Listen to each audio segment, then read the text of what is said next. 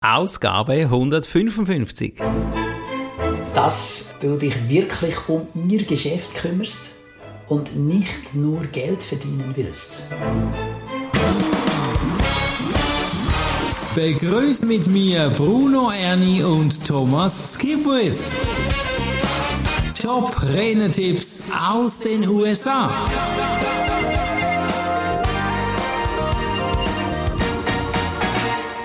Viele Menschen möchten einfach nur berühmt werden, berühmt sein. Das kannst du Teenager fragen, Kinder fragen, Erwachsene fragen. Was ist denn der Vorteil vom berühmt sein? Wir werden heute erfahren, warum es cool ist, berühmt zu sein und wie du das wirst. Daniel Popp hat dieses Interview für uns gegeben, beziehungsweise Thomas. Was erzählt denn der Daniel Popp übers Berühmtwerden? Ja, Daniel Popp, äh, Pope erzählt dem Moderator von Speakernomics, äh, Robert Kennedy, ist jetzt der neue Moderator, wie du berühmt werden kannst. Und das ist natürlich eine gute Schlagzeile, eine gute Überschrift, um dann einzusteigen, wie soll das Marketing aussehen. Ja klar, ich glaube, Daniel hat ja ein irgendwie Marketingunternehmen, oder? Ja, genau. Der hilft Kleinunternehmen und Rednern, ihr Geschäft auszubauen. Mhm. Okay, was ist denn so der wichtigste Tipp jetzt, den er sagt? Ja, zwei Tipps. Der erste ist, seien Sie authentisch und ethisch. Oh, ethisch. Okay, cool. Ja, das ist für mich selbstverständlich. Ja, klar. Es ist gut, dass man da ab und zu mal wieder darauf aufmerksam macht. Aha.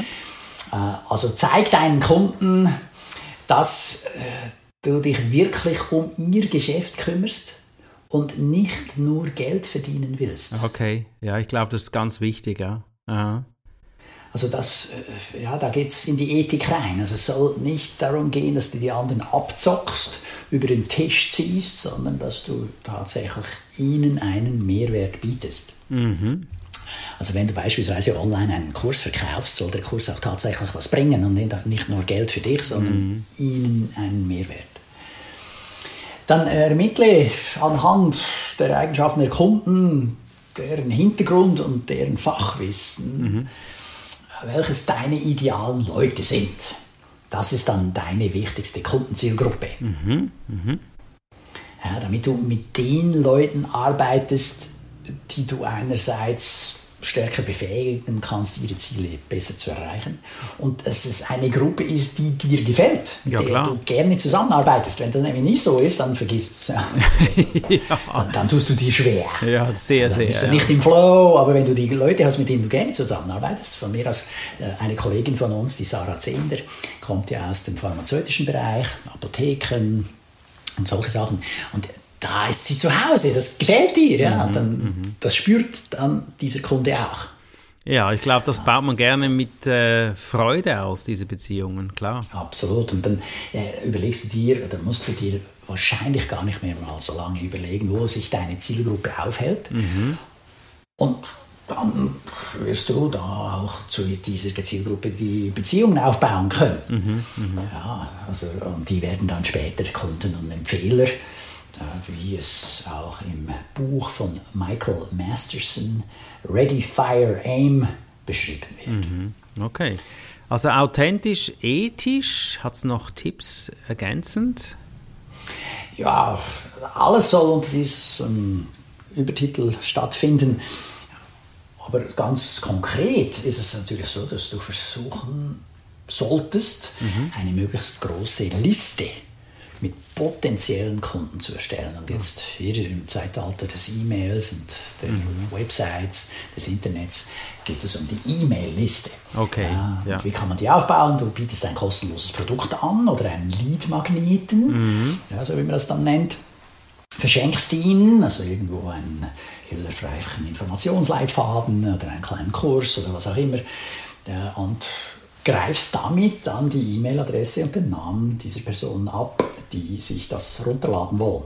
Hat Daniel ein Beispiel?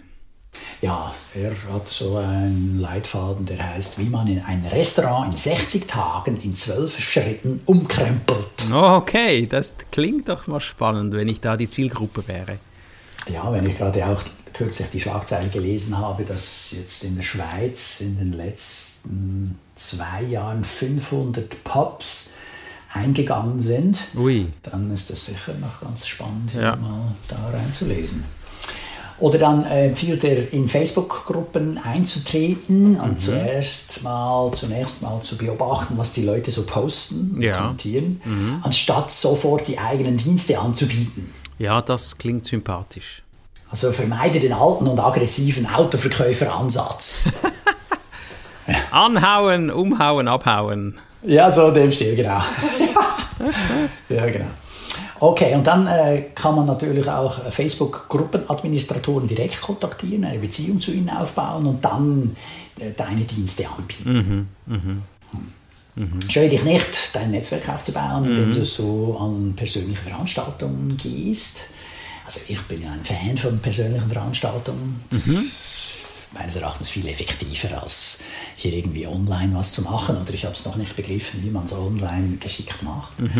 äh, aber da sind wir wieder bei dem Punkt, das Authentizität. Ja, also ich mag eben den persönlichen Kontakt in Person und nicht so sehr ja, online mit den sozialen Medien. Da fühle ich mich nicht so wohl. Und dann funktioniert es natürlich bei dem einen gut und bei dem anderen weniger gut. Ja klar. Ganz Also du bist ja auch in vielen Verbänden dabei und äh, das ist natürlich dann Mehrwert, wenn man da sich dich sehen kann und mit dir sprechen kann oder so. Und dazu kommt noch eine wichtige Zielgruppe von mir im Hinblick auf anständige, attraktive Präsentationen halten, gerade so im Hinblick auf langweilige Geschäftspräsentationen. Ja, da gibt es ganz viele Leute, die sind naturwissenschaftlich ausgebildet, so Ingenieure, IT-Leute. Ja, die, sind teilweise nicht mal auf den sozialen Medien unterwegs. Okay. Das ist denen zu blöd.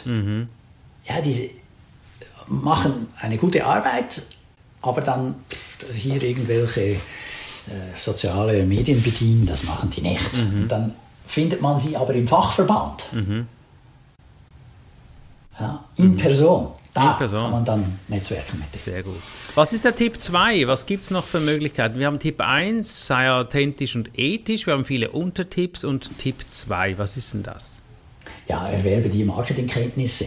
Also wer nie in einem Marketingkurs war, darf gerne mal ein Buch dazu lesen ja, und dann überlege, welche Marketingstrategien anwendbar sind. Also machst du beispielsweise Business to Customer, also bedienst du Endkunden. Und dann könntest du äh, Facebook-Anzeigen oder Google Ads schalten. Oder das hat dann auch entsprechend Auswirkungen auf diese Anzeigen. Oder bist du eher unterwegs im Business to Business? Also machst du Werbung oder bedienst du Unternehmen? Ja. Und äh, dafür Beispiel jetzt auch äh, bei dir, Bruno, oder? Da hast du Leute, die privat zahlen, das wäre dann Business to Customer, die kommen Ja. an ein Wochenendseminar zu dir. Genau. Und, oder ja, wirst du von einer Firma äh, angestellt und bezahlt, respektive engagiert, weil angestellt wirst du ja nicht, das ist kein Arbeitsvertrag, sondern ein Auftrag. Ja, und das wäre dann Business to Business. Sehr gut. Also nur, dass man auch diesen Unterschied nochmal erkennt und dann entsprechend auch überlegt, aha, also Business to Business, da macht natürlich Offline-Werbung, also in Person, wieder beide zu einem Fachverband oder einer Organisation viel mehr Sinn. Klar. Okay, weil äh, ja, diese Leute sind ja auch irgendwo angestellt, das sind dann Arbeitnehmer bei einer Firma oder je nachdem, was für ein Verband das ist. Wenn du das richtig machst, sind das viele Geschäftsführer. Ja, und dann hast du da den Kontakt und kannst möglicherweise eben dann den in die Firma hinein etwas verkaufen. Ja. Also ich Dann mach dich denke, mit Online-Marketing-Tools vertraut, entschuldige. genau, ich, das wollte ich gerade sagen. Ich glaube, egal welchen Weg du gehst, man muss sich mit Online-Marketing echt vertraut machen und das dann auch vielleicht automatisieren, oder? Und was, was Ja. gibt es da für mögliche Automatismen jetzt hinter diesen Systemen? Ich glaube, Online-Marketing ist vielen klar, aber man weiß dann doch nicht, was man alles automatisieren kann. Ja, und äh, gerade dieses Automatisieren hat ja wieder einen Zusammenhang mit der Episode 154, die wir letzte Woche besprochen haben. Ja, dieser Blick in die Zukunft, was passiert da, was gibt es für Veränderungen, was für Disruptionen. Und äh, eine hatten wir besprochen, war ChatGPT. Und hier ja, automatisieren. Ja, ChatGPT ist ja auch nichts anderes als eine Automatisierung. Und dann hier ist natürlich der Klassiker, dass man sich ein Customer Relationship Management Tool einführt, ein CRM, mhm. damit man seine Kundenkontakte pflegen kann. Und ja. zwar auf eine professionelle Art und Weise. Mhm.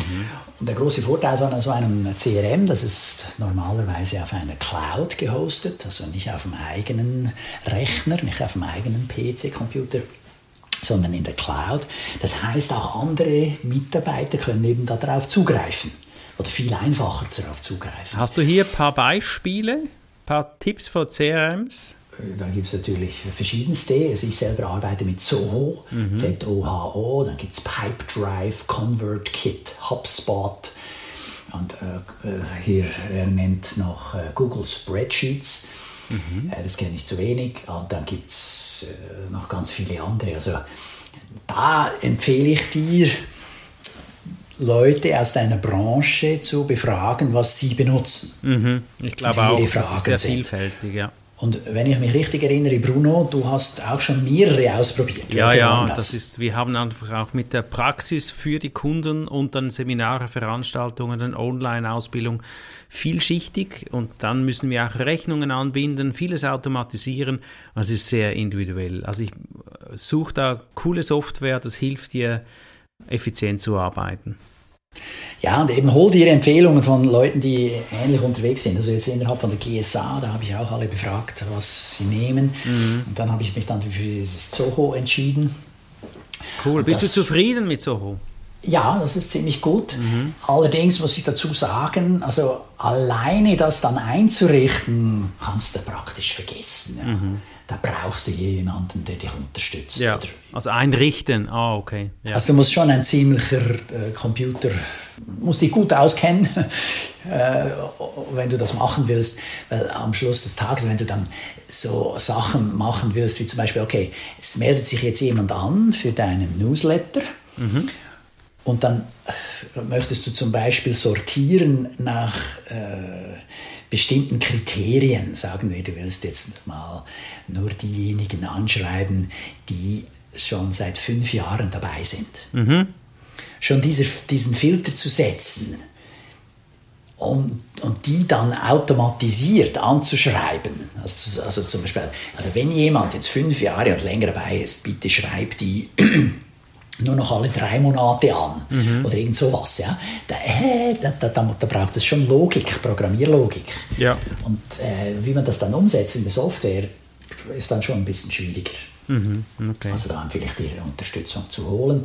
Aber wie dem auch sei, äh, meine, das ist das eine, so ein CRM. Und äh,